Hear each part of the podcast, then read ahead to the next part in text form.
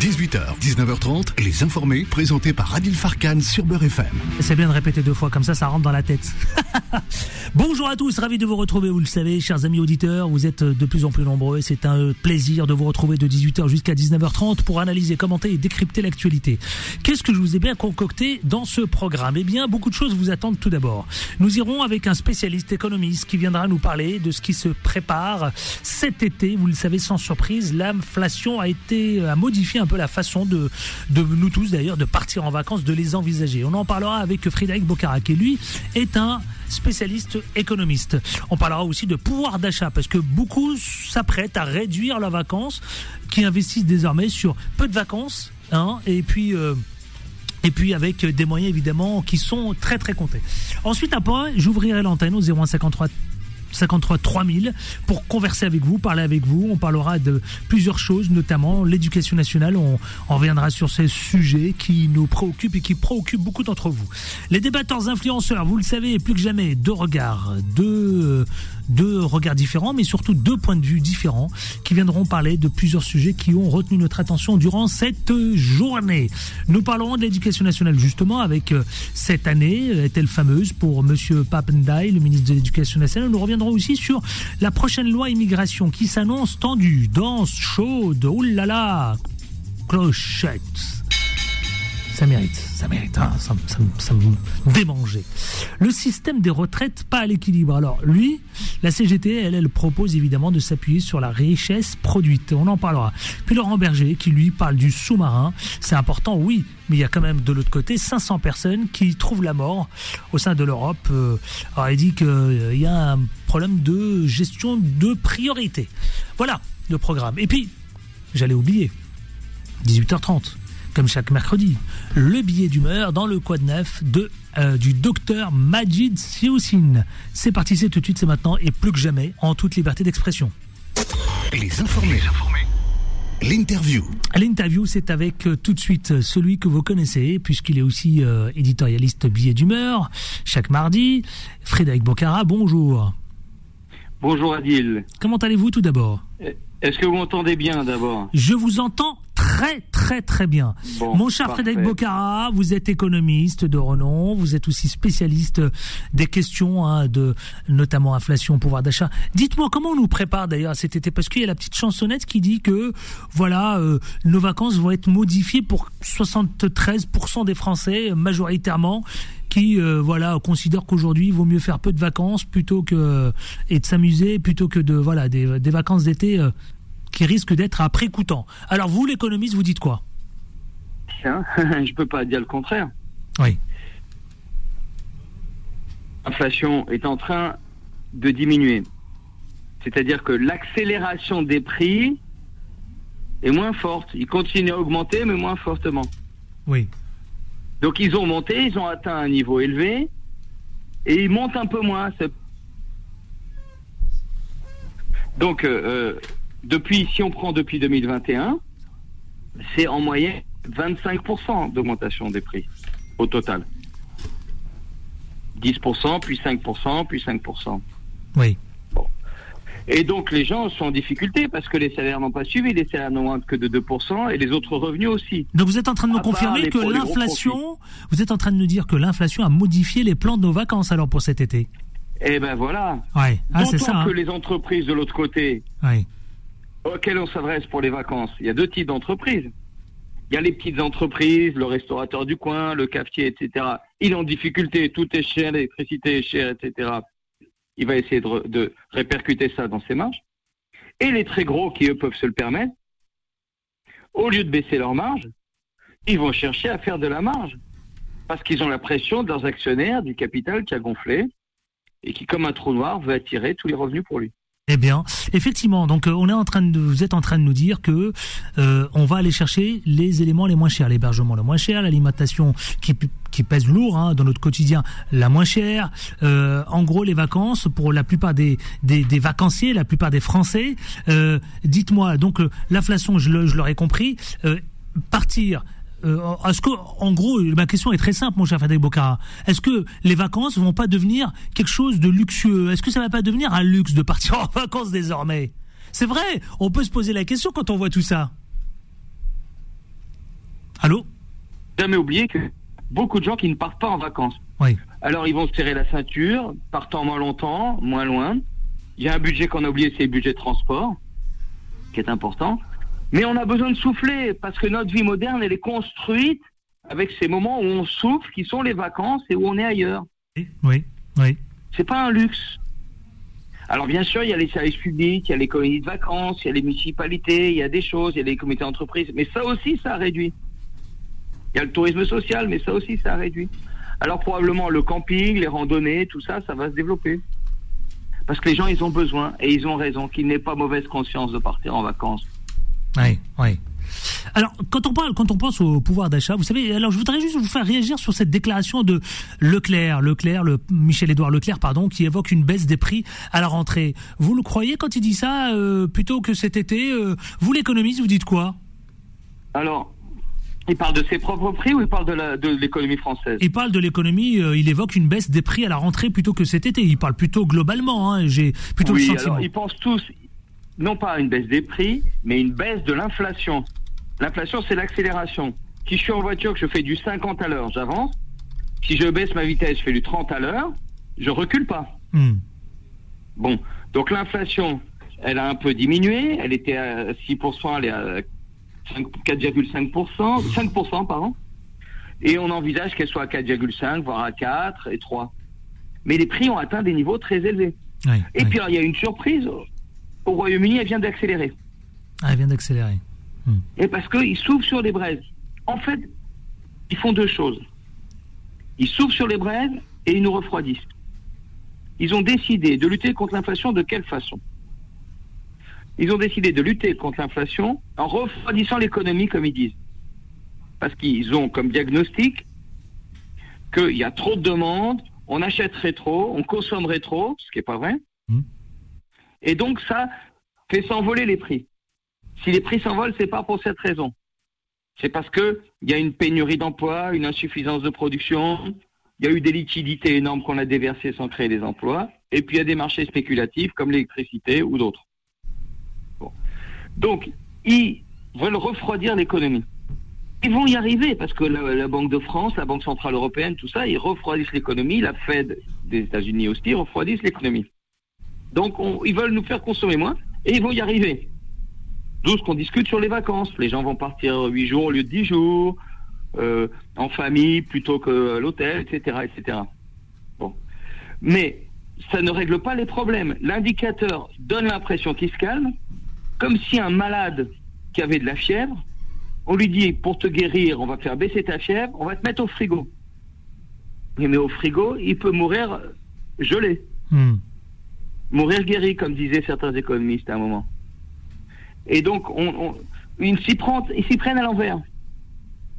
Donc, effectivement, on peut avoir un ralentissement de l'inflation, passer de 5% à 3% d'augmentation à l'automne. Voilà.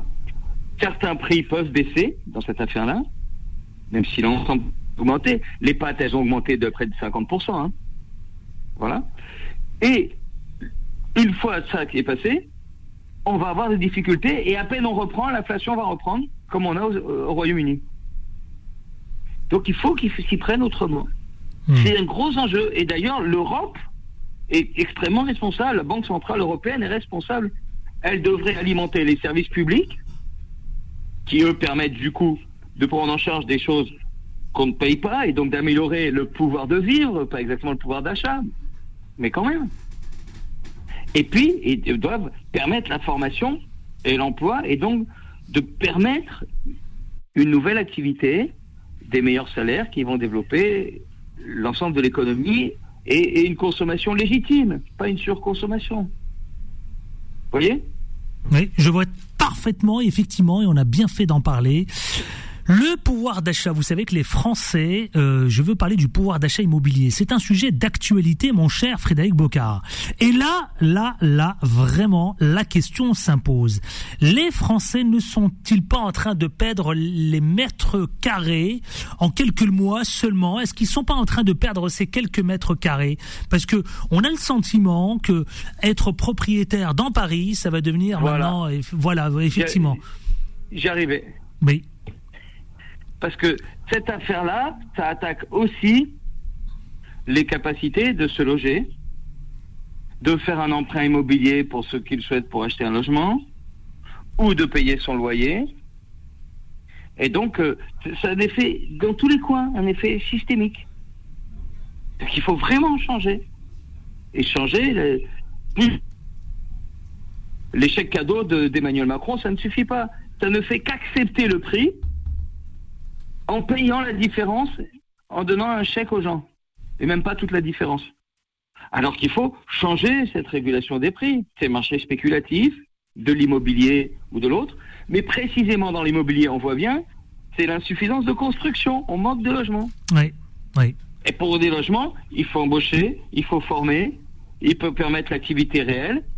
Et donc, toutes les autorités politiques et monétaires devraient être branchées à fond sur comment j'aide à ce qu'il y ait une bonne activité efficace? Oui. Et donc, je, au lieu de baisser les taux et de tout refroidir, pardon, d'augmenter les taux et de refroidir toute l'activité, ou de baisser les taux et de permettre la spéculation, faut une banque centrale européenne et toute une politique de tout l'État Hmm. à tous les niveaux Sauf que là, les grands, les grands, les grandes villes. la spéculation et qui développe l'activité. Sauf que mon cher Frédéric Bocara, vous économiste, beaucoup de villes, hein, principales villes, Bordeaux, Lyon, euh, Nice, on parle, vous savez, qui sont touchées hein, par cette baisse limitée du pouvoir d'achat. Paris, est-ce qu'elle est épargnée ou pas du tout? Est-ce qu'elle fait partie de cette perte généralisée du pouvoir d'achat quand on parle du pouvoir d'achat immobilier? Ah bah Paris aussi. Paris aussi. Parce que euh, Donc aucune ville, si j'ai bien compris, aucune ville n'y échappe en France. Aucune ville. Aucune ville Mais épargnée. après, après, les gens, ils, trouvent des stratégies. Ils veulent vivre. Et il y a de l'énergie dans ce pays. Et heureusement, donc ils trouvent des endroits où passer et tout. Mais, mais, mais en réalité, nous sommes tous solidaires dans cette affaire-là. Hmm. Vraiment.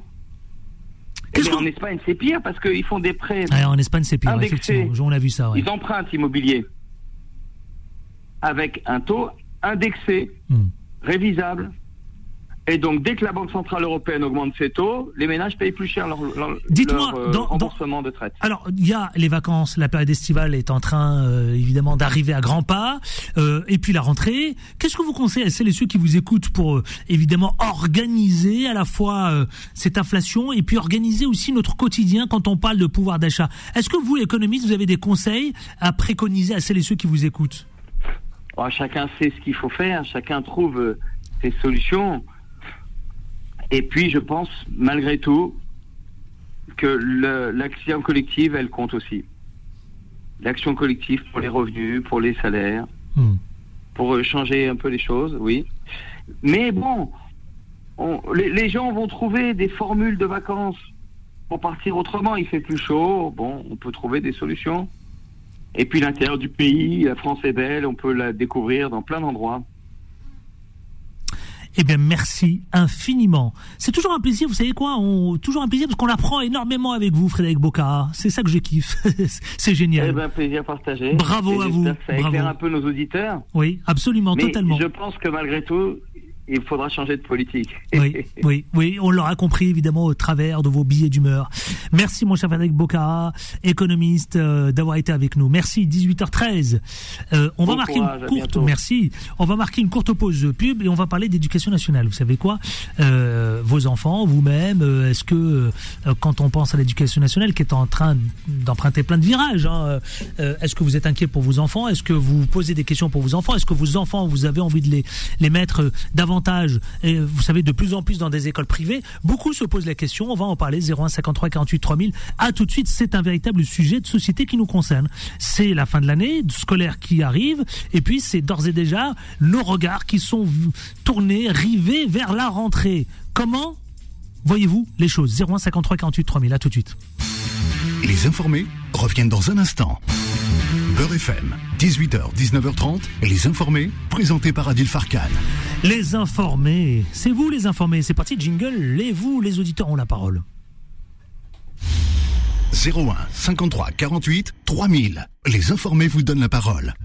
18h22, je vous attends au standard tout de suite. Solal vous attend, je voudrais vous entendre partout, en France, venir nous parler de l'éducation nationale justement parce que vous avez été nombreux. Vous nous dites oui effectivement que vous êtes euh, pas, euh, vous êtes pas, vous êtes, vous êtes, vous avez des griefs contre l'éducation nationale, que vous n'êtes pas content du programme à l'égard de vos enfants évidemment durant l'année, que euh, le harcèlement scolaire occupe de plus en plus le terrain, que effectivement vos enfants se plaignent régulièrement de l'état de scolarité de vos de, de, de l'établissement en question. Alors parlons-en justement 0153 48 3000, c'est important. Et puis dernière question, est-ce que vous envisagez parfois, euh, lorsque évidemment euh, cela vous traverse l'esprit, d'envisager de retirer votre enfant de l'éducation nationale publique et de le mettre dans le privé. Est-ce que c'est aussi quelque chose qui vous taraude, qui vous euh, qui vous imprègne, qui vient bousculer évidemment euh, là pour la rentrée prochaine? Parce que c'est en ce moment qu'on se pose ces questions 01 53 48 3000. Tiens, en attendant vos appels au 01 53 48 3000, je vais ouvrir le micro et je vais poser la question à nos débatteurs influenceurs parce que c'est vrai qu'aujourd'hui, c'est très très important surtout quand on a des enfants. Abel mhm. Bowie, bonjour. Bonjour Adil. Bonjour Abdel Slamitash. Bonjour Adil Farkan. Alors, c'est ces questions que je viens de soulever pour nos auditeurs 0153 48 3000 clairement, c'est d'actualité. C'est d'actualité, surtout que c'est une euh, situation qui s'accumule depuis des années. Ça fait longtemps que l'éducation nationale est malade. il y a un divorce, non Moi, je crois qu'il y a un divorce entre pas encore consommé, mais qui est en cours d'activation, je dirais. En tout cas, il y a beaucoup de parents qui en ont marre. Il y a un certain nombre de parents qui ont les moyens, qui mettent leurs enfants dans le privé, mais ça a un coût. Euh, et c'est vrai que tous les problèmes que vous avez évoqués, il y a aussi l'absentéisme de certains profs, l'école qui est très inégale d'un territoire à l'autre. Beaucoup sont écœurés. Il y a beaucoup d'écœurements. C'est pour ça que je veux qu'on en parle avec euh, les La problématique du harcèlement, comme vous l'avez dit, c'est un fléau qui date depuis des décennies, mais qui s'est amplifié avec les réseaux sociaux. Donc c'est quelque chose de très compliqué et on arrive à une, à une situation d'incompréhension entre le corps parental et le corps éducatif aujourd'hui. Euh, oui, en, en fait, euh, tout est lié à hein, la, la, la, difficulté dans les quartiers et euh, les établissements qui s'y trouvent euh, souffrent vraiment de, euh, de difficultés à, à, à, enseigner parce que parce que il y a il y a un vrai manque il y a un vrai manque d'accompagnement. On n'en voit pas toujours les meilleurs enseignants euh, dans ces endroits-là. Euh, on les entend. Je veux surtout pas aller travailler dans le 9-3. Euh, et, et, et c'est un vrai scandale. Est-ce que vous le sentez le divorce? Est-ce qu'il est consommé ou est-ce que c'est un début de divorce? Bien sûr. Alors moi, Adil Farkan. Parce que les parents, moi, quand on les écoute, ils sont dégoûtés de l'éducation bah, nationale. Vous savez, Adil Farkan, moi j'ai cinq enfants. Oui tous mes enfants, sauf un, ont, été dans l'école publique euh, et l'un l'un des cinq en fait a été dans une école privée mmh. euh, pour une raison il a été victime d'harcèlement euh, au point que ça ça a été vraiment très très loin donc c'était devenu insupportable et, et l'idée de se retrouver avec ses bourreaux au lycée était juste quelque chose d'impensable donc euh, pour le protéger, je l'ai mis euh, dans, dans, un établissement privé. Bah tiens, je vais poser la question. Est-ce que, ça vous arrive à vous aussi Il y a un vrai, il y a une vraie disparité de niveau hein, entre entre le public et le privé, et ça, il l'a tout de suite vu. Mmh. Donc euh, ah, ils l'ont vu, il l'a vu ça. Ah oui, il le niveau n'est pas le même. Ah, il a il a pris une claque. Oui, hein. même l'encadrement n'est pas le même. Mais la problématique ne touche pas que les quartiers dits populaires. Moi, j'habite à la campagne et je peux vous dire que c'est la même chose. Oh, la, la, ruralité, ah, la, la ruralité, c'est encore un autre cas. C'est très compliqué, bien entendu, bien entendu. Effectivement. Et pourquoi c'est pire? Bah, les, déjà l'aménagement du territoire, on est moins bien desservi qu'en ville déjà. Donc mm. quand vous avez un prof qui est absent, vous le sentez d'une façon euh, beaucoup plus violente qu'en ville, bien entendu. Mm. Et tout à l'heure, vous avez parlé des parents qui choisissent de mettre leurs enfants dans le privé, mais il y a de plus en plus de parents qui décident aussi de d'eux-mêmes faire leur éducation aux enfants parce que c'est une possibilité que l'on a en France. Exactement, j'ai entendu dire ça aussi. Ouais. Voilà, ce sont des choses qui arrivent. C'est c'est eux-mêmes qui ont pas encore la majorité, mais ça va venir de plus en plus. Scolariser leurs enfants au sein du foyer même. Voilà, exactement. Donc les scolariser. faut avoir le temps. L'enfant sort, de, temps, sort de, sa chambre, il est scolarisé dans le salon, ou, Dans, ou, Dans, le bureau de papa et maman. Mais oui, il faut avoir du temps. Mais il y a des parents qui, euh, qui commencent à s'organiser puisque après la crise Covid, le paradigme de l'organisation du travail a changé. Donc le télétravail s'est développé. Donc il y a beaucoup de parents qui commencent à avoir cette réflexion eh ben, euh, en piste. On va aller du côté du 94. Je sais pas quelle ville, mais c'est Salima. Salima, bonsoir. Bonsoir. Bonsoir, bienvenue. Quelle ville du 94 alors là, je suis à Champigny-sur-Marne. Champigny-sur-Marne. On vous écoute alors. Quel est euh, justement votre témoignage à vous concernant euh, cette situation concernant l'état du service public quand on parle de l'éducation nationale? Alors moi, par exemple, j'étais une maman qui était pour l'école publique. Hein. Oui mes enfants ont commencé dans l'école publique et j'ai été obligée de les retirer. Alors pour une, on était, euh, on a été victime de harcèlement en CM1, CM2. On a fini à la brigade des mineurs.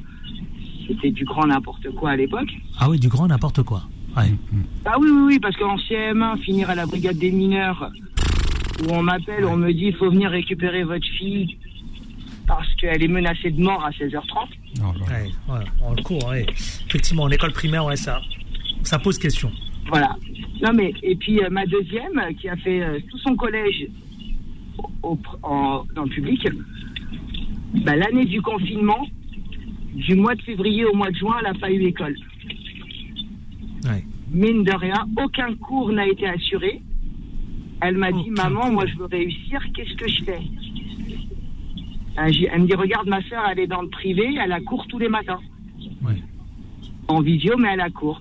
Oui. Donc aujourd'hui, on en est arrivé à un point où on est obligé de payer pour donner euh, une éducation scolaire à nos enfants. Euh, quitte à ce que, évidemment, euh, on fasse des économies ailleurs, parce que vous êtes pris à, vous êtes prêt à être prête vous-même, Salima, à mettre le prix fort pour pour la scolarité de vos enfants. C'est ce que je comprends et ce que, Ah, ce que j'entends aussi. Hein. Ah oui, oui, oui. Et pourtant, et pourtant, j'étais vraiment pas partie pour les mettre dans le privé. Ouais. Et quand je vois aujourd'hui la différence entre le public et C'est le ce que disait Abdeslamitache, ouais, pour son enfant. eh ben, ça fait vraiment de la peine. Ça fait de la peine parce que là, il faut vraiment aller secourir le. Mais la différence, elle est il faut vraiment. aller secourir euh, l'école. Le fossé est vraiment important. Ah mais lui qui était qui avait, Ah oui. Abdeslamitache, qui oui. avait un, un niveau plus bon que moyen, euh, lorsqu'il s'est retrouvé dans le privé, il était dans les mauvais. Je vous le dis, dans les hein. mauvais. et qu'il Ah bah, fallait voilà, vraiment je, je, remonter. je Ah ouais. rejoins complètement. Moi, Effectivement, ma je fille, comprends. avec du recul, je lui dis c'était la Salima meilleure des nulles. Et vous, quoi, c'était quoi, Salima Il était plutôt bon? Et il s'est il était- il s'est retrouvé quoi parmi les? Ah non, elle était vraiment très très bonne. Elle avait l'excellence, elle avait la re- enfin, le tableau d'honneur dans le public en- jusqu'en troisième. Elle est arrivée en seconde dans le privé à Paris. Alors on savait qu'elle allait qu'elle allait perdre un petit peu en moyenne. Mais alors là, passer du simple au double, on a dû galérer pour rattraper le retard. hein. Aïe, aïe, aïe, effectivement, ouais. Ouais. Mais pourquoi Tout simplement, prenons juste l'exemple du français. hein. Ouais. Donc il y a un décalage. Vous êtes en train de me dire le ce décalage, c'est une réalité, hein, c'est pas un mythe, c'est euh, vraiment une Ah oui, réalité. non, non, c'est une réalité. C'est une réalité. Merci Salima pour votre témoignage concernant votre fille. De rien. Ouais. Allez, tout de suite, on va pas se mettre en retard, vous savez quoi? Il est pile poil 18h30 et on y va avec le Quad Neuf. Les informés. Le quoi de neuf Le Quad Neuf, comme chaque mercredi, vous le savez, c'est avec le professeur, le docteur Majid Sioussine. Bonjour, docteur. Bonjour mon cher Adil. Alors, il faut que je me remette à la page parce que euh, vous êtes plus du tout à Sainte-Camille, vous êtes désormais maintenant dans un autre hôpital, chef de service, euh, l'hôpital de hier, hein, Valdière, du Valdière. du Val d'Hier, l'hôpital du Val d'Hier. Eh bien, Dupont-Aignan, vous connaissez monsieur chez Dupont-Aignan, bien sûr, ô combien, ô combien.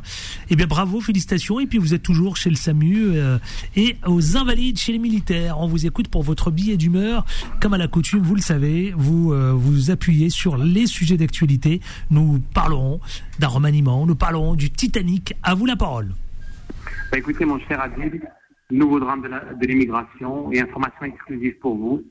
Un, un micro sous-marin Titan qui se proposait de faire visiter des plages du Titanic pour une modeste ticket d'entrée de 250 000 dollars a été saboté par deux pseudo-milliardaires pakistanais. Clochette, direct, vous lui mettez une clochette là. Ça vous étonne, hein Eh bien, écoutez, mon cher, je me comporte comme les politiques du RN et d'ailleurs, qui ont voulu utiliser de l'agression dramatique contre une vieille dame à Bordeaux par un malade schizophrène qui avait le malheur d'avoir la peau noire, bien que français, pour en faire immédiatement un drame de l'immigration, proposant même qu'on l'expulse alors qu'il est français.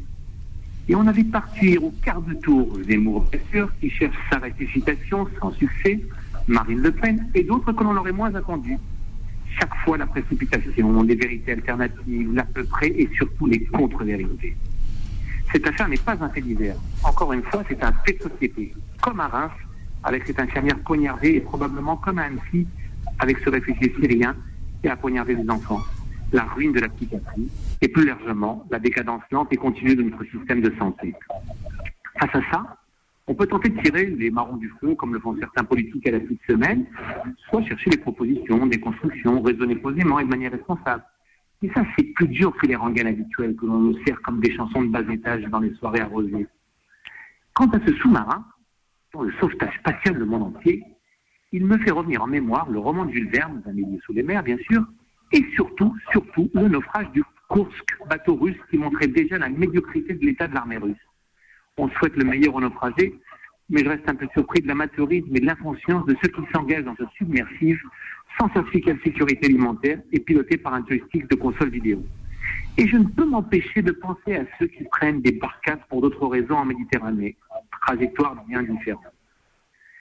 Une dissolution soulève la tempête. Ce n'est pas celle de l'Assemblée nationale, ni celle d'Elisabeth Borne, qui paraît-il est en proie à un mouvement de départ important dans son cabinet, de conseillers usés par la maîtresse femme, version SM, qu'elle serait, manageant à l'engueulade et à la soufflante devant tout le monde. Mais il s'agit de celle du collectif écologiste, les soulèvements de la Terre, dont les actions sont réellement condamnables, même si les combats sont sans doute justes. L'art et la manière, comme toujours. Et il me revient en mémoire ce bon vieux José Bové qui avait démonté un McDonald's pour protester contre la boule bouffe. Action condamnable, il avait conduit en prison avant le Parlement européen, mais avait eu l'avantage de faire avancer un combat juste. Aujourd'hui, Manouchian, héros issu de l'immigration, fusillé par les Allemands comme un drame de l'immigration, entrera bientôt au Panthéon. La roue tourne, mon cher Adil. La roue tourne, effectivement. On y croit. Ça, c'est vrai. Bravo pour votre billet d'humeur. C'est toujours un régal de vous écouter, effectivement, comme chaque mercredi. Merci, mon cher docteur Majid Soussine. Avec plaisir. On vous retrouve semaine prochaine, sans faute avec joie. Avec, joie. partagée, mon cher euh, Al Professeur. Euh, allez, on lance la pub et on se retourne dans une poignée de minutes avec nos débatteurs influenceurs. Et puis vous aussi, si vous avez envie de vous exprimer sur le rapport éducation nationale privé et public, le fossé qui existe, réalité ou mythe, et puis surtout, vos enfants sont-ils toujours...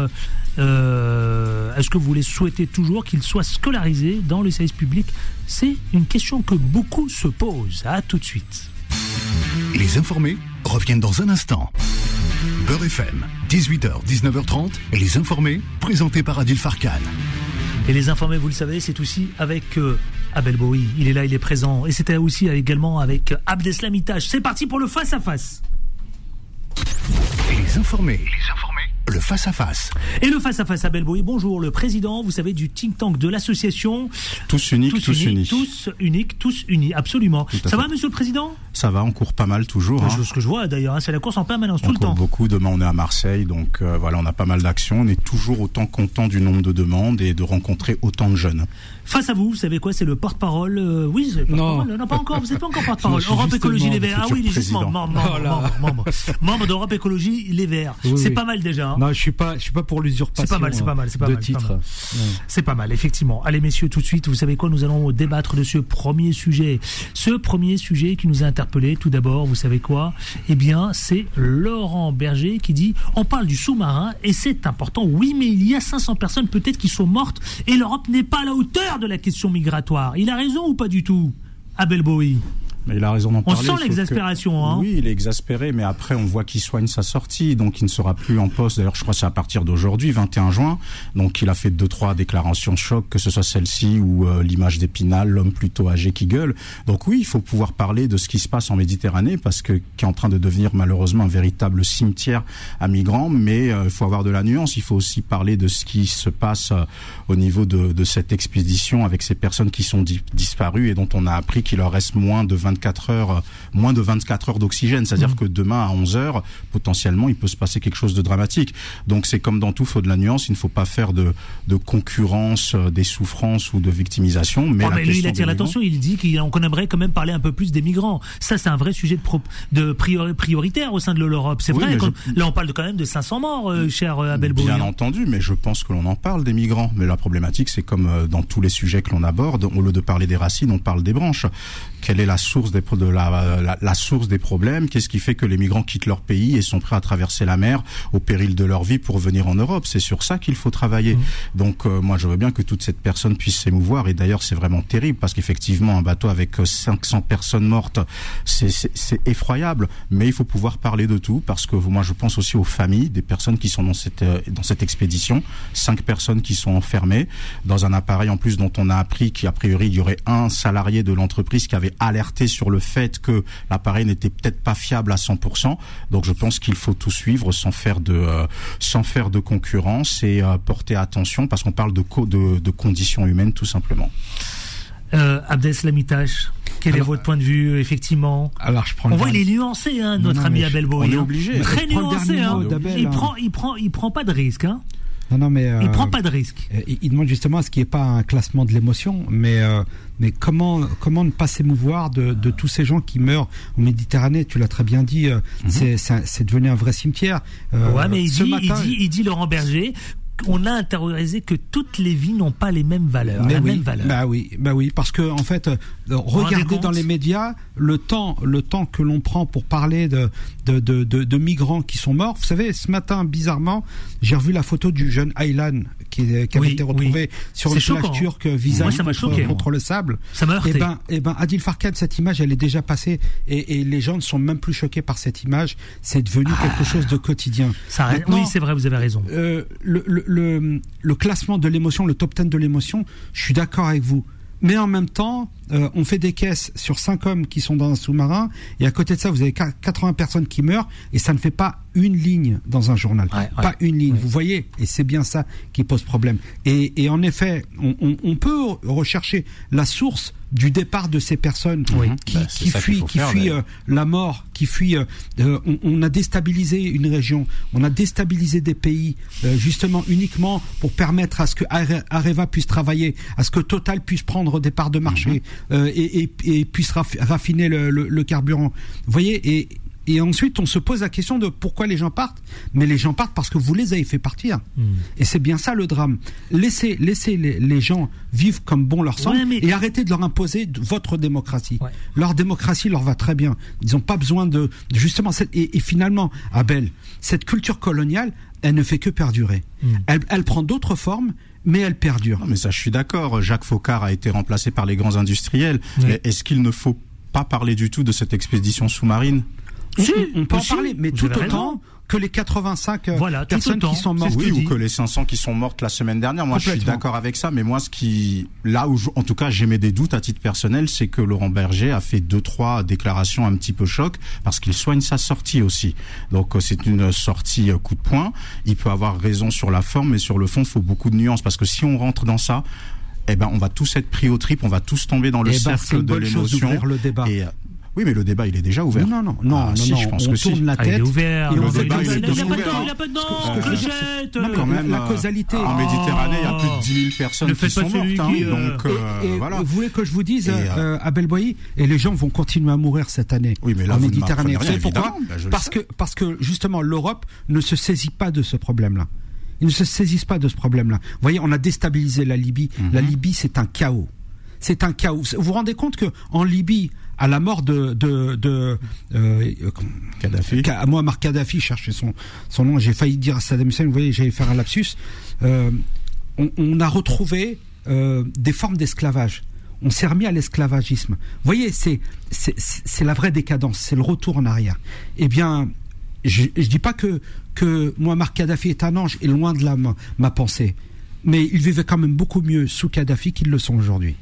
Et posez la question, hein, posez la question à un Libyen et vous verrez ce qu'ils vous diront. À l'identique, hein, on prend l'Irak des années 70. L'Irak des années 70, c'était les laïcs, d'accord, puisqu'il y avait une guerre Iran-Irak qui a duré 10 ans. Entre les laïcs euh, de Saddam Hussein, d'accord, contre euh, contre les, les islamistes d'Iran, d'accord, la République islamique d'Iran. Eh bien, euh, on a armé Saddam Hussein, on lui a permis de faire la guerre euh, à l'Iran, ok Et une fois que la guerre s'est terminée, Saddam Hussein est devenu l'ennemi dangereux qu'il fallait abattre, d'accord Et c'est la CIA qui finalement soutient. Clochette, qui clochette, soutient- clochette. Non mais, non, mais je dis les choses. C'est la CIA. Vous dites les choses, mais là, Non, en fait, hein, ça emprunte un virage. Vous contredisez par, par rapport à la dernière émission Ah que l'on bon a faite ensemble, parce qu'on part de Laurent Berger, on arrive à la CIA quand même. Donc vous voyez que le grand écart. Mais non, non, mais on parle d'une région qui est complètement déstabilisée. C'est la raison Là, pour laquelle. Non, c'est la raison pour laquelle parce qu'on les gens sont amenés à traverser la Méditerranée au péril de leur vie. Vous voyez, donc en fait tout est lié euh, à Belboy. Tout est lié. Et, et, bien, si on arrête justement de se mêler euh, justement de, de, de l'équilibre de la région, d'accord, justement on cherche à la déséquilibrer, forcément, eh bien, on aura des sur sur euh, justement euh, sur sur euh, nos plages des bateaux de migrants qui arriveront parce que justement on leur permet pas de vivre sereinement dans leur pays. Euh, Qu'est-ce que vous dites, Abel Bowie Mais que tout ça, je suis tout à fait d'accord. On est d'accord. Mais on est dans l'émotion. Ouais. Parce que la question, c'est de Vous savoir- dans l'émotion. Oui, vous avez pris le recul Non, parce que la question- Pardon de m'indigner de cette chose-là. Je suis désolé. Ah, vous êtes. Bah ouais, je suis humain comme quel vous, homme. euh, Mais c'est- pas ça en fait. La, la question, c'est euh, par rapport à la remarque euh, que- de Laurent Berger. Oui. qui fustige le fait que l'on parle plus de cette Mais expédition que des personnes qui sont mortes. Et l'équilibre, c'est est-ce qu'il faut en parler autant ou Il a pas raison. Donc voilà. Donc quand, quand on est un homme qui, qui, qui, quand on est un homme public et que l'on a une portée, on se doit justement de, de, de véhiculer des messages. Sauf qu'il soigne sa sortie. Oui, et non, moi, j'ai commencé mon propos en ça, disant que sur ça, la forme, il avait raison, mais que sur le fond, pour moi, c'est une démarche politique. Sur la forme, voilà. les, deux ne sont pas condamnables, ni la forme ni le fond. Mais est-ce que vous l'entendez très quand bien Abel qu'il le Bowie vous dit vous êtes trop dans l'émotion et vous, Oui. vous prenez vous empruntez pas oui, le recul oui, je suis nécessaire. humain, bah oui, je suis, je suis Mais affecté. pourtant, vous Mais nous avez reproché la dernière fois d'être dans l'émotion. Exactement, c'est vrai, je me Ah, ah, lors de la si, dernière émission, vous étiez plein le de replay. miséricorde par rapport, à ce joueur, par rapport à ce joueur de, rugby aïe, qui avait frappé sa femme, fallait sortir de l'émotion. fallait. Il fallait de la miséricorde. Vous étiez, là comme un ange en train de nous montrer le chemin de la lumière. Je le Et là, confesse, vous tombez dans l'émotion. On a est pas allé la jusqu'à la. CIA. Donc de Laurent Berger à la je le confesse, je suis quelqu'un de passionné Ah. et sensible justement à la détresse humaine. Vous avez raison. Ah là là, il a gagné un point là. hein. Pouvez pas lui retirer hein. Bon, on verra à la prochaine émission. Oh, vous avez été vite rattrapé, effectivement. Allez, second sujet qui a retenu notre attention. Ou peut-être, ah non, il faut, marquer, faut que je marque une pause. Non, pas encore, je peux y aller. Donc, euh, vous savez quoi, c'est un autre sujet. C'est toujours Laurent Berger, d'ailleurs, de la SFDT. Cette image, c'est un homme plutôt âgé, plutôt en colère, qui gueule. C'est pas ça, le syndicalisme, estime le chef de file de la CFDT, qui se réjouit des informations observées, selon lui, en marge de la mobilisation contre la réforme des retraites. Mais ouais, mais effectivement, on peut se poser la question. Qu'est-ce qu'il voulait dire là? Est-ce qu'il est pas parce que il est attention, il passe le flambeau là, Laurent Berger. Hein, il y a une patronne qui arrive, qui va prendre le relais. Est-ce qu'il est pas un peu dans le la nostalgie, ça y est, et en même temps de se dire j'aurais voulu rester, j'aurais voulu poursuivre, c'est encore le moment. Qu'est-ce qu'il qu'est-ce qu'il faut lire là de sous-jacent à Bowie Ben, quand il parle de l'image de l'homme plutôt âgé qui gueule, je l'ai, j'ai plutôt compris que c'était une critique. Oui, une critique. C'est une critique que l'on a dans la société française. On le voit au niveau euh, du milieu politique, on le voit au niveau des grands patrons. Donc on a toujours le même type de profil malheureusement. On, ne- on le voit aussi au niveau euh, de certains patrons euh, de médias. C'est toujours le même type de profil. Donc il n'y a pas de place euh, pour les femmes, il n'y a pas de place pour la diversité et surtout il n'y a pas de place pour la jeunesse. Hmm. Donc effectivement, c'est bien que ça change. Donc c'est très bien que ce soit à la CFDT ou la CGT qu'il y ait des femmes qui prennent le flambeau, c'est une très bonne chose, et que l'on et que on les euh, comment dire qu'on les juge, qu'on les sonde sur leurs compétences et non pas sur le fait d'être un homme ou une femme. Il faut arrêter avec. du mal à passer le flambeau, non. Oui, mais c'est pour ça qu'il il a multiplié un petit peu les sorties coups de poing. Et en plus, il y a pas mal de journalistes qui aiment le titiller, le demander s'il serait pas intéressé par de la politique. Donc il dit non pour l'instant. Mais j'ai presque envie de dire qu'il n'y a les imbéciles, il n'y a que les imbéciles qui ne changent pas d'avis. d'avis, Donc si dans ouais. d'ici 5 à 10 ans, on le retrouve en politique, ça serait pas étonnant. Allez, je lance la pub on se retrouve justement pour le, le point de vue d'Abdeslamitage. Euh, à tout de suite, il est 18h53. Les informés reviennent dans un instant. Beurre FM, 18h, 19h30, et les informés, présentés par Adil Farkan. Les informés, vous le savez, 18h55, 56 précisément avec Abel Bowie, avec Abdeslamitage, à qui je donne la parole concernant la CFDT qui tourne la page, euh, Laurent Berger qui tourne la page plutôt, c'est pas la CFDT, euh, et puis et puis cette déclaration, un homme plutôt âgé, plutôt en colère, qui gueule. Non, mais à, à C'est pas ça le syndicalisme. c'est pas ça le syndicalisme, mais à, à l'identique de, de ce que l'on reproche hein, dans le paysage politique français. Vous savez, le mâle blanc, type cau- caucasien, cheveux blancs. Euh, voilà, c'est- une image qui, colle et, en effet, dans le syndicalisme, avant lui, c'était Chirac. Et avant Chirac, c'était Nicole Nota. Donc, euh, euh, ils ne sont vraiment pas en retard sur la partie paritaire. Il y avait une femme, il y a eu un homme, un homme et maintenant une femme. C'est très bien. Et, moi, je souhaite, je lui souhaite bon vent et, et je souhaite bon courage à Marie-Lise Léon qui, euh, qui, qui, qui reprend la succession. Et, et, c'est vrai, Abel, euh, la, la CGT aussi a fait le choix d'une femme. et c'est honorable de la, de la, part du syndicat, Oui, des de syndicats, du et, syndicat, et- ouais. et- et donner, et donner justement euh, ce- ce- cette chance, justement d'être, euh, d'avoir cette représentation à l'identique aujourd'hui, même si on n'est pas d'accord avec le gouvernement, même si le comportement de la, euh, je je vais pas rentrer dans, dans, la, gestion, euh, dans la gouvernance, mais euh, avoir une, femme premier ministre, c'est une bonne chose, surtout surtout après après avoir eu une femme premier ministre, Edith Cresson, pendant six mois, qui a été qui a été très critiquée et, qui a vécu justement ce- ce- cette gouvernance très difficilement. On a la présidente de l'Assemblée nationale qui est également une femme. Euh, il y a pratiquement tout autant de femmes ministres que d'hommes ministres.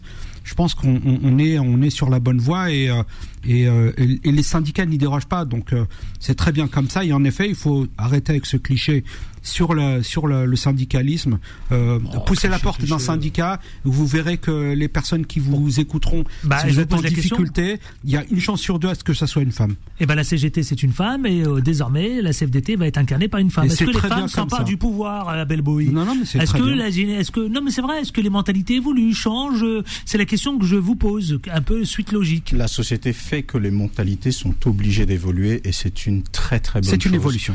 Il faut de la diversité, il faut euh, faut que ça bouge, faut de la couleur, faut que voilà, faut de la diversité. Alors ça bouge d'un côté mais pas pour les couleurs.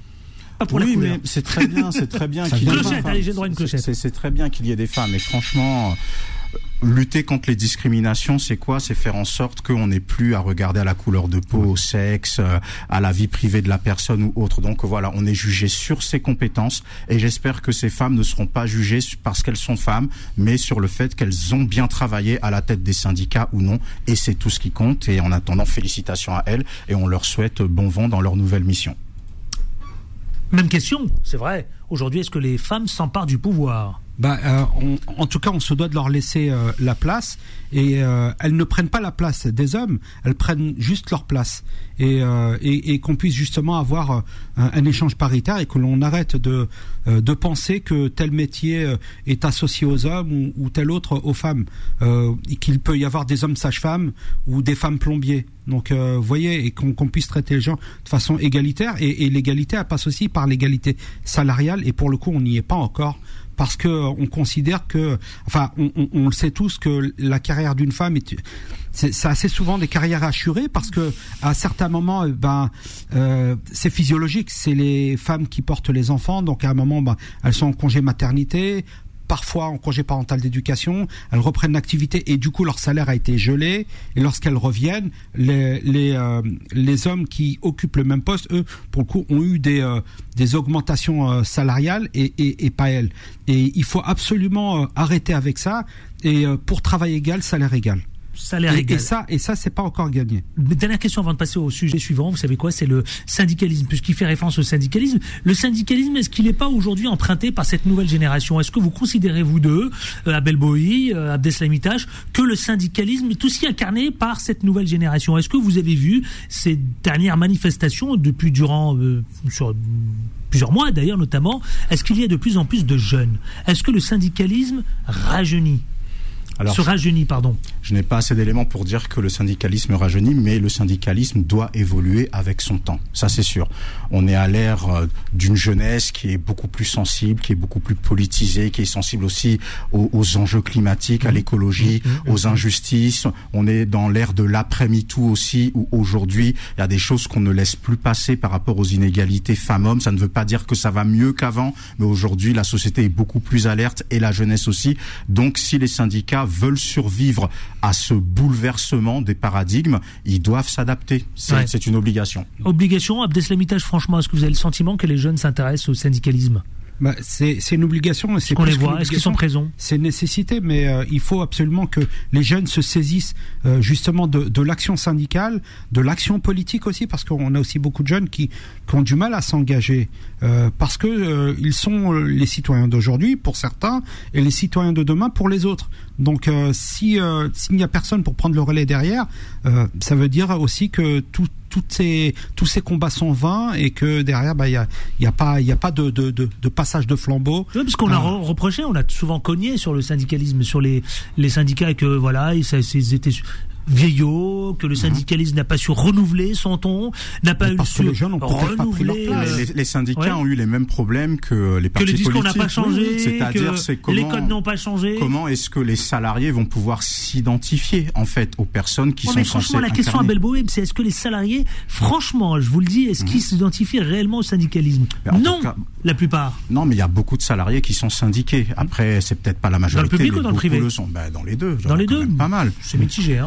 C'est- Ils sont peut-être pas majoritaires, mais c'est quand même une bonne masse. La CFDT, c'est quand même le premier syndicat de France, avec quand même plusieurs millions de salariés euh, dans leur rang. Tout, Donc, tout euh, secteur confondu et dans le dans le service public, c'est la CGT pour le coup. Voilà, donc euh, c'est c'est c'est c'est c'est quand même euh, c'est quand même comment dire un, un regroupement qui est assez important. Et justement, ces syndicats doivent se renouveler et doivent mieux incarner la diversité de ces salariés, aussi bien du balayeur que de la personne qui travaille en bureau, que du personnel hospitalier, que euh, que de la personne qui est agent territorial ou autre. Il y a il y a ce besoin de de devenir des marqueurs d'identification parce que c'est ça qui manque cruellement aujourd'hui en France lorsque l'on est qu'on soit, qu'on soit salarié ou pas, on ne sait plus à qui s'identifier. Et aujourd'hui, malheureusement, le syndicat peut souffrir de la même défiance que le parti politique. Oui. C'est ça la pro- Et, j'ai même, si j'étais chambreur, voire méchant, quand on dit un homme plutôt âgé qui gueule, si on transpose ça à la politique, ça me fait penser à Jean-Luc Mélenchon. Bon, ça c'est mon petit, euh, c'est ma petite taquinerie du soir. Mais il y a ce besoin. Il y a ce besoin de devenir des marqueurs d'identification. Quand on pense à tous ces futurs salariés, tous ces jeunes même qui sont de milieu rural, de quartiers populaires, à qui ils vont s'identifier? Ils ont besoin de gens qui leur ressemblent. Ils ont besoin de gens qui les comprennent.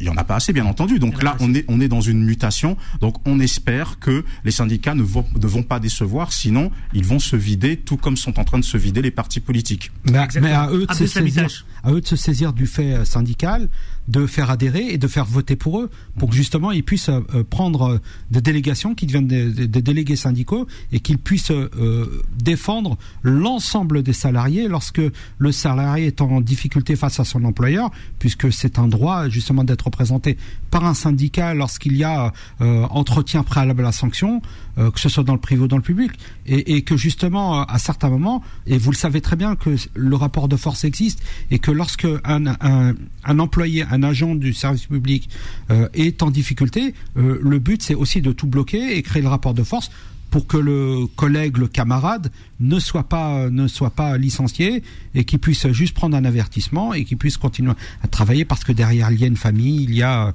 euh, voilà il y a, il y a un désordre social qui peut qui peut qui, qui, qui, qui- qui peut Non, mais le syndicalisme, c'est une vocation. Le syndicalisme, Mais c'est la politique c'est incarné, vous Mais- savez quoi euh, Mais la euh, radio c'est une vocation à dire Oui, je suis d'accord avec vous. Tout C'est est pour ça que je vocation. disais, cette jeune Mais il y génération a quand même une crise des vocations parce que le, le, Crise des vocations, le j'aime pas mal mouvement syndical a quand même eu Dans une grosse micro. alerte avec les Gilets jaunes. Souvenez-vous Oui, du vrai. mouvement des Gilets vrai. Oui, vrai, c'est ne vrai. voulaient pas entendre Absolument, parler des syndicats. oui, ils ne vrai. voulaient pas être pas. représentés par les syndicats. Merci de faire Ce qui a malheureusement tué le mouvement, c'était le manque d'organisation. Mais si demain un autre mouvement issu du peuple, par le peuple, pour le peuple, arrive c'est à se lever et qu'ils arrivent à s'organiser et à colmater les erreurs de la première expérience, les syndicats peuvent disparaître. Et là, on les a vus, les, les jeunes. On les a vus. Il a raison, Ouais. Abel Bowie. Ah oui, c'est vrai, ça a les été gilets une jaunes. alerte. Les- Ça a été une alerte. les syndicats ont baissé en, en- en termes de nombre. Le, le syndicalisme de l'époque de, de, de nos pères et le syndicalisme de notre époque n'a absolument rien à voir. Moi, j'ai le souvenir de mon père qui m'amenait dans des manifestations où il y avait euh, un service d'ordre avec des gens qui mesuraient deux mètres, qui étaient des, des, des, vrais, euh, des, vraies armoires à glace, et il fallait Enfin, il n'y avait pas de désordre, je peux vous le dire. Aujourd'hui, quand on voit les black blocs et autres, c'est très compliqué. C'est très compliqué de, de tenir. euh, à l'époque, moi, gamin, j'y allais. Aujourd'hui, moi, j'emmènerais pas mes enfants dans une manifestation où les gens perdent un œil ou une main. Je vous le dis. Donc, euh, vous voyez, il y a, ouais. y y y quand même une différence. Il faut pas rester. Quand vous allez manifester, vous n'allez pas forcément perdre un œil ou. Euh, oui, voilà. c'est pas le but en tout cas. N'exagérons pas non plus. C'est pas le but. C'est pas le but. Allez, second Ne sujet. dites pas que c'est pas arrivé. C'est vrai. Euh, second sujet qui a retenu notre attention, vous savez, c'est l'éducation nationale. On en parlait tout à l'heure. Alors, est-ce que c'est laborieux? Est-ce que c'est une année laborieuse? Parce que Papenda, il est sur la sellette. Ministre très critiqué, ministre très peu connu, ministre pas du tout, alors là, parce qu'il succède à Blanquer. Est-ce que c'est son malheur de succéder à, à Blanquer qui, lui, alors là, a fait beaucoup parler de lui au point qu'on euh, on s'est posé si c'était pas le Premier ministre, euh, Blanquer, Monsieur Blanquer. Papendai, euh, évidemment, euh, il prend les critiques qui viennent de tous les syndicats de professeurs et des associations de parents d'élèves. Autant dire que là, il est lynché par pas mal de gens. Est-ce que c'est votre sentiment, Abel Bowie Ben évidemment, bon, c'est le sentiment euh, du peuple de toute façon, et c'est un problème de ce gouvernement avec des ministres qui n'ont. Il le juge insuffisant surtout. Hein. Oui, mais c'est un tout. Mais déjà, il y a l'incarnation, c'est-à-dire qu'aujourd'hui, Papendiaï, qui est pourtant un homme extrêmement brillant, malheureusement re- représente une déception pour beaucoup. Ouais. Euh, et puis il y a eu léger. il y a eu quand même des erreurs de communication déjà le fait qu'il ne communique pas assez à la tête de l'éducation nationale sachant qu'il a aussi sous sa coupole le, le secrétariat d'État à la jeunesse quand même avec Sarah El qui est secrétaire d'État donc il représente l'école il représente la jeunesse aussi mais effectivement on ne s'identifie pas à lui malheureusement alors il hérite d'une situation de plusieurs décennies, mais il y a eu des erreurs de communication. Par exemple, je sais que ça a été désastreux, cette campagne de communication qui a visé à, à faire postuler euh, n'importe qui au Non poste mais de Blanquer, professeur. Jean-Michel Blanquer, il Donc, occupait le terrain, on le voyait partout. Mais c'est ce que je dis, là, la personnalisation du poste, l'identification, il faut marquer le Vous savez coup. encore, vous posez la question à certains Français, ils disent qu'on ne connaît pas. Pas Mais bien entendu, ben, comme les trois quarts des membres du gouvernement, on ne les connaît pas.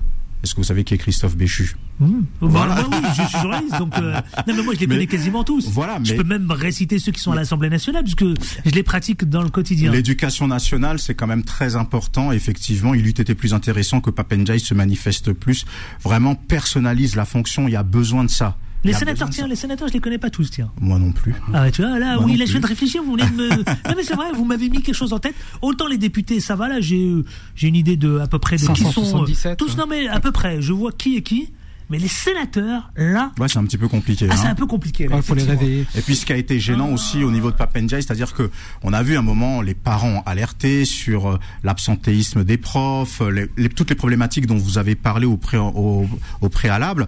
Ben, Papenjai dans sa communication, il donnait l'impression que c'était pas si grave que ça, que c'était géré, que des réunions allaient être faites, des, des choses allaient être mises en place et que tout serait nickel pour la rentrée 2023 et on voit que cette année c'est catastrophique. Bah, on l'a vu avec sa réponse qui était extrêmement insuffisante. Et- et- Dernièrement, euh, avec sa sortie médiatique euh, concernant le harcèlement scolaire. Attendez, franchement, franchement, euh, c'est quoi ça Mais, et en plus, il a eu un désaveu par rapport euh, à la maman de Lindsay qui, lorsqu'elle l'a Oui. rencontré, l'a- a trouvé qu'il n'était pas honnête. Et il a fallu que euh, Madame Macron a, reçoive encore la famille. Oui. Et là, la famille s'est sentie compris. Mais ça, c'est un désaveu Non, terrible. Oui.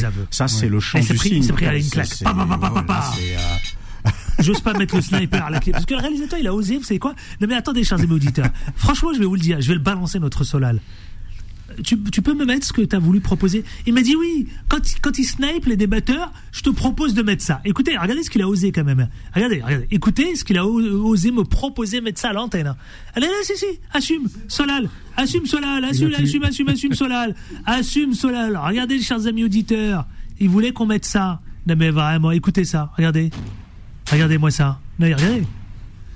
Non, mais il s'est cru en pleine guerre, lui. Hein. C'est culotté, non, Abel Quelle Bowie décadence. Quelle décadence. Hein, baisse la mitage, ah, faut le oser, petit hein. personnel, c'est plus ce que c'était. hein. C'est plus ce que c'était. Hein. Ah là là là là. Ouais, l'insolence de la nouvelle génération. Abdeslam. Papendaï et tout ce qui- qu'on vient d'évoquer. Non, mais euh, en effet, euh, beaucoup de questions se posent hein, sur son maintien euh, au, au poste de, de, de ministre de l'Éducation nationale, au même titre que Marlène Schiappa. hein. Je pense que les deux peuvent se donner la main pour, pour, pour sortir euh, du gouvernement. Clochette, vous aussi. Même double. hein. Non mais ça va quoi. Euh, non, non, euh, mais en effet, alors euh, ce, ce- ce- ce- cette histoire de justement de, de la petite Lindsay où, où euh, le couple Macron, le, le couple Macron passe derrière justement pour assurer le service après-vente, euh, c'est un vrai problème. Il a et en un an en fait, il aurait dû fendre l'armure et, et se montrer bien meilleur que que Blanquer. Et d'ailleurs, la barre n'était pas très haute avec Blanquer, et je peux vous le dire, hein, euh, aujourd'hui, il est aux oubliettes de la politique. On est très bien de ça. euh, très- moi, je suis très content de savoir que il a été battu aux législatives et qu'il a disparu politiquement. C'est pas le sujet. Hein. Non, non, mais je vous le dis, J'ai on parle de. Non, mais, on parle de Il Blanquer. est beaucoup dans l'émotion ce soir. Ah Non, mais je, je vous sens taquin. Non, mais on parle de on parle de Blanquer. Non, mais on parle de Blanquer. de Ah non, est-ce que c'est compliqué quand on arrive après Blanquer, qui était surmédiatisé, avait été là, le visible pauvre, euh, et- il est inexistant, Je vous ai dit que lui, il aurait dû fendre l'armure On et Blanquer n'a n'a- pas n'a pas été d'une grande qualité euh, en tant que en tant que ministre de l'Éducation Mon nationale. Abdeslam Donc on, verra, on verra. Je suis bien curieux de voir qui euh, qui. euh, alors Elisabeth Borne semblerait-il qu'elle ne passe pas la trappe et qu'il y aurait un gouvernement Borne 2. Donc euh, euh, ben on verra bien qui elle voudra mettre euh, comme co- comme Bah, ministre de l'Éducation circulent, nationale. Bah, donnez-moi les noms qui Ah, circulent parce Papendaï, déjà. Vous parlez de Chiappa, Chiappa aussi. Euh, Chiappa qui part, oui. Ah oui, bah, oui, oui, non, non, mais je vous parle de, moment, de, trois. de, de qui vient, de qui vient en fait. Ah ben on Euh, parle de, de on- Normandie pour euh, remplacer euh, euh, euh, Elisabeth Ah, Borne. oui, on a parlé de, de Normandie pour Borne, mais so- semble-t-il que Borne euh, reste reste sur un deuxième Ah, ça, gouvernement. on le saura mais ça, c'est un autre débat. C'est trop Euh, tôt. Non, mais euh, c'est. euh, euh, en fait, il y a eu beaucoup de ratés quand Papendiaï déclare que les enseignants des 80 filières professionnelles euh, qui seraient bientôt supprimées euh, pourraient se, se reconvertir en enseignants du collège et de l'école primaire. C'est un vrai mépris euh, par rapport à, à une profession, euh, comme si on était tous interchangeables.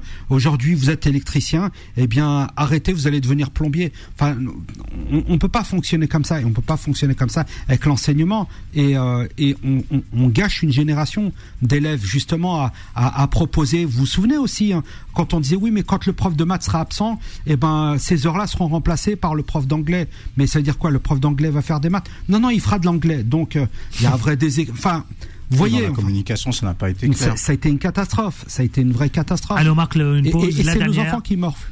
la dernière pause pub et on se retrouve pour la dernière ligne droite avec Abdeslamitash, vous-même et Abel Bowie. À tout de suite. Les informés reviennent dans un instant.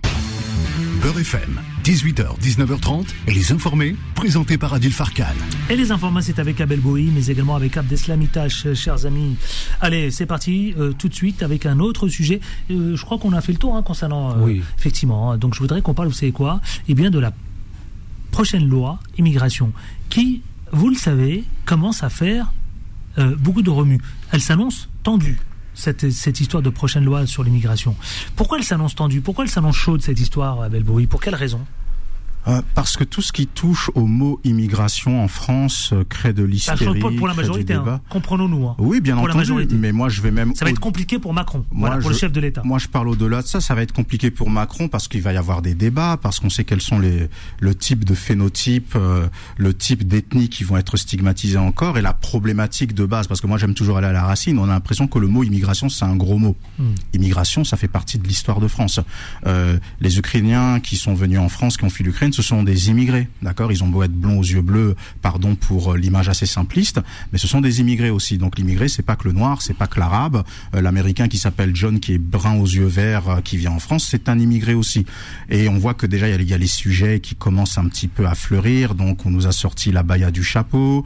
Là, il y a eu une agression qui s'est passée. Bon, il se trouve que l'agresseur était noir à Bordeaux. Donc voilà. Donc y a, c'est comme si on veut un petit peu préparer le peuple, on veut un petit peu monter la sauce. Et effectivement, ça va être très compliqué pour la majorité parce que euh, certaines oppositions, pas toutes, vont vraiment être déchaînées dessus et créer, euh, attiser les peurs. Vous savez, lors de la dernière émission, j'avais euh, repris une citation de Lénine, un grand démocrate. Je dis ça de façon ironique, bien Oui, entendu, qui avait compris. dit, voilà, euh, faites-leur manger le mot, vous leur ferez avaler la chose. Donc on sait qu'une partie de la classe politique, le mot à faire manger, c'est immigration, et la chose à faire avaler, c'est la peur de l'étranger. Mais c'est celui qui est arabe, qui est noir ou qui est d'origine asiatique. Et on sait que ça va se passer comme ça. Après, on va encore avoir des débats sur l'islam, parce que ça, ça va sortir du chapeau encore. Donc ce qui est dommage, c'est que ces sujets, il faut en parler. Honnêtement, il faut en parler. Moi, par exemple, je suis contre l'immigration illégale, pas parce que je suis contre la cause humaine, mais parce que moi, j'en ai marre euh, de me balader aux portes de Paris et de voir des personnes qui font la manche. Comment déjà on fait pour améliorer la condition des personnes qui sont sur place? Quand on aura trouvé une solution, quand on aura trouvé une solution aussi pour les SDF et pour toutes les personnes qui sont dans le besoin, là, on pourra commencer à réfléchir sur de, de, de comment dire, de, de nouvelles importations entre guillemets, même si un être humain n'est pas un produit. Donc, il faut parler, mais il faut pas laisser les mêmes prendre en otage ce sujet. Et je pense que la Macronie, déjà, en annonçant que à l'automne, ils vont se penser sur ce sujet, ben on sait que euh, l'extrême droite et autres, ils sont déjà au taquet euh, pour Et déjà puis, mettre et le puis- feu et aux puis- poudres. Et puis il y a la gauche qui s'inquiète surtout. Oui, bien entendu, Oui, mais ça bien va créer de l'hystérie et puis ça va mettre Ah, ça va mal à l'aise une partie, euh, une partie de la population française, rappelons-le. Qu'est-ce que ça vous fait réagir? Oui, oui. Euh, bah, D'abord, Emmanuel Macron avait pris la parole. Parce qu'il y a le recours aussi à attention au 49.3, ce sera ma prochaine question. hein. Oui, mais Parce qu'ils sont euh, prêts à tout. hein. Bah, sans la majorité, À recourir au sans la 49.3. majorité à l'Assemblée. En, en même temps, euh, euh, ils sont assurés d'avoir le RN et, euh, et les LR, donc, euh, donc le 49.3 ils en ont peut-être beaucoup moins besoin, mais euh, mais euh, ce qu'il faut savoir, c'est que en fait, Emmanuel Macron, lorsqu'il avait euh, sur une de ses prises de parole, vous vous souvenez, au moment justement de l'usage du 49.3 pour, pour pour pour passer pour, pour, pour, passer la loi sur, sur, sur les retraites, il avait parlé justement d'un projet de loi plus court et découpé, et ensuite, avant de revenir justement sur cette décision, et d'annoncer un texte unique pour l'été. Donc, vous voyez bien que le gouvernement, encore une fois, n'est pas dans, la recherche d'équilibre ou, euh, justement euh, il voudrait faire passer les choses les unes après les autres et voir certaines peut-être ne pas passer, mais veulent faire passer le texte en bloc. Mais qu'est-ce qu'il dit? Il, il, il, permettrait de faciliter euh, les expulsions des personnes non éligibles. mais vous savez, les, les, Français ont été questionnés. Hein. Le sujet de l'immigration est moins préoccupant pour eux que le pouvoir d'achat, la santé, la sécurité ou l'environnement. Donc vous voyez, on, on, cherche quoi derrière tout ça? On cherche justement à, à, satisfaire un certain électorat qui justement euh, est sensible à, ce genre de sujet pour dire voilà je suis dans le coup je suis euh, euh, je suis à l'écoute de tout ça et il faut justement être ferme et, faire les choses mais les LR de toute façon vous savez il y a une vraie porosité aujourd'hui entre les LR et le, Rassemblement national. Il y a les gens de droite, les gens de droite extrême et les gens d'extrême droite. Donc euh, aujourd'hui la, liaison est faite et, euh, et, euh, et moi j'entendais le courant de gauche, ça, ça me fait sourire. J'ai mon petit rictus, mais les, alors les les députés euh, de la majorité euh, de, de, la majorité présidentielle qui se disent de gauche euh, très gênés de, de, de, voir ce type de débat. Mais mes chers chers parlementaires, il faut que je vous dise que vous êtes dans un gouvernement de droite. Donc arrêtez arrêtez d'être naïf. Non mais arrêtez d'être naïf. Vous êtes dans un gouvernement de droite avec une politique de droite. D'accord? Quand on touche à, à, aux acquis sociaux tels que la retraite, qu'on revient sur une loi immigration, c'est pas la première loi immigration, c'est la deuxième loi immigration mmh. euh, sous, sous Emmanuel Macron. Quand on met en place des lois anti-casseurs, quand on met en place euh, toutes ces mesures qui sont euh, qui sont contraires hein. justement à, à, à à, l'évolution, à, l'évolution euh, justement euh, naturelle des choses, eh bien, euh, et que l'on est dans un conservatisme, faut pas avoir honte. Et, gens du, de la majorité présidentielle, vous êtes des gens de droite, acceptez-le. Mais maintenant, quand vous dites qu'ils sont, ils sont sûrs d'avoir les voix de l'extrême droite, attention, hein, pas plus tard. Si ça va pas assez loin, non pas plus tard qu'aujourd'hui, Sébastien Chenu a, a, a, taxé ce projet de fumisterie. Déjà, un, parce que pour le Rassemblement national, ça met trop de temps euh, à arriver dans l'hémicycle pour les débats, mais aussi il y a des points sur lesquels ils sont contre, comme la mesure permettant de régulariser les travailleurs sans papier dans les métiers en tension. Le Rassemblement national est contre, parce que pour eux, ça va être une nouvelle forme détournée de continuer les filières d'immigration illégale, en fait, et avec des questions sur les secteurs du BTP, de la restauration autre. Donc le débat va être vraiment tendu. Oui, et, d'ailleurs l'article de presse... mais ça va être tendu, ça va être chaud. Mais bien je sûr. vous le dis, moi je vous l'annonce, je vous annonce la couleur, au risque de réutiliser, de recourir au 49.3 et de provoquer une motion de censure, non pas par et les filles, mais par les républicains. ça sera un texte qui ne conviendra pas. C'est là où ça devient intéressant. Par les républicains. Et dès l'instant où les républicains vont provoquer une mention de censure, là, ça va être très chaud. C'est ce qu'ils disent, puisque, pour reprendre l'article de presse, la droite LR qui souhaite être entendue ne veut pas de régularisation massive. Et certains responsables politiques de droite n'excluent pas de déposer une motion de censure si leurs propositions sont écartées. Ah, et eh ben, je vais vous dire une chose. Vous avez un gouvernement complètement écartelé entre ce qu'il pensait être bon et ce qu'ils pensent, euh, ce qu'ils pensent pouvoir faire passer. Et, malheureusement, ils vont faire passer des mesures euh, extrêmes, d'extrême droite, euh, dans, un pays qui n'a pas besoin de ça, qui a besoin de rassemblement plutôt que de division. Messieurs, dernier sujet, il me reste quelques minutes à peine. Franchement, j'aimerais beaucoup qu'on en parle parce que le système de retraite sera durablement en déficit, a indiqué un rapport du Conseil d'orientation des retraites. C'était euh, hier. Pour la CGT, la solution se trouve dans les richesses créées par euh, tout simplement la richesse produite. Mhm. Et elle veut s'appuyer sur ça. C'est une bonne chose, ça, euh, Abel Bowie? Bah, C'est le point 4 de leur projet interne de réforme des retraites, mettre bah à contribution les revenus du capital en tapant notamment dans les dividendes. Donc ils ont fait une estimation. En 2021, les dividendes des entreprises ont été estimés à 50 Produites par les grandes entreprises. Exactement, précisons. bien entendu. Pour Euh, combler le déficit. Exactement, avec une cotisation à 28%, on pourra en retirer 14 milliards. La CGT est contre les dividendes, mais ils se disent puisque euh, on est, ils sont pas nés de la dernière pluie, ils savent que ça va pas être euh, annulé ou retiré, donc mieux vaut taper dedans pour combler certains déficits. Maintenant, la problématique avec les dividendes, c'est qu'avec tous les montages financiers qui existent justement pour les grands groupes, on se doute bien qu'on est dans un montant supérieur à 50 milliards. Donc, est-ce que sur l'idée, c'est une bonne chose? Je pense que oui, mais c'est pareil. Il faut poser la chose d'une façon nuancée parce qu'il faut pas maintenant faire encore passer les grands groupes, les grands patrons comme des voleurs qui se qui s'en mettent plein les fouilles parce Ah, que attention, voilà. vous, vous êtes en train de nous dire attention à ne pas stigmatiser les grands groupes. Bah exactement. Mais on est dans une société de stigmatisation. Pourquoi? Parce qu'on est dans une société de secte idéologique. Les grands Les méchants grands loups. groupes Bah qui oui, gagnent mais beaucoup d'argent. mais- Le grand méchant loup. Voilà, mais euh, du CAC mais il y a 40. des il y a des grands méchants partout, c'est-à-dire il y a le grand méchant loup du CAC 40, il y a le grand méchant immigré, il y a le grand méchant ceci cela. Donc euh, il faut faire attention. Oui. Alors- finissez votre phrase. Ah, pourquoi vous mais parce que- Mais pourquoi C'est moi qui mène la cadence quand, Quand même. même. J'aime bien, vous êtes marrant, vous, Abel Bowie. Non mais voilà, faut faire Il est attention. marrant, donc, Bowie, hein. donc oui, il faut que les grands groupes puissent participer plus parce qu'on sait qu'en plus que lorsqu'il y a des crises financières, lorsqu'il y a des crises comme aujourd'hui, on sait que certains grands groupes, certains grands industriels notamment, qui sont en tension avec Bruno Abdel Le Maire, sont des.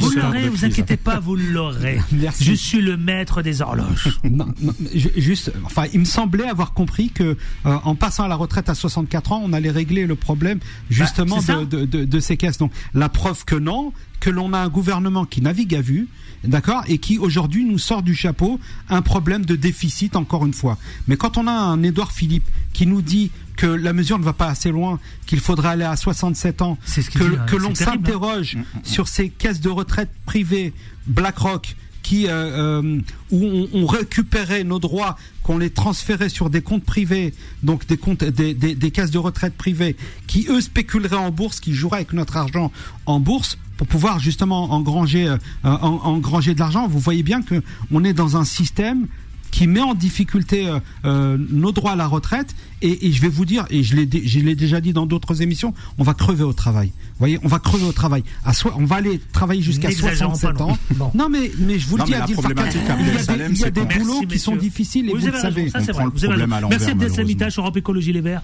Merci à Abel Bowie, le président de l'association euh, Tous Tous Uniques, Uniques, Tous. Unis. Merci à, à Solal, à la réalisation. Et puis surtout Bilal Lenman pour Time Sport à 20, 20h, 21h. Et puis Vanessa, vous le savez, pour Confidence à 21h. À demain avec autant de plaisir. Mais surtout, qu'est-ce qu'on fait On ne lâche, ne lâche rien. Retrouvez les informés tous les jours de 18h à 19h30 et en podcast sur beurrefm.net et l'appli Beurrefm.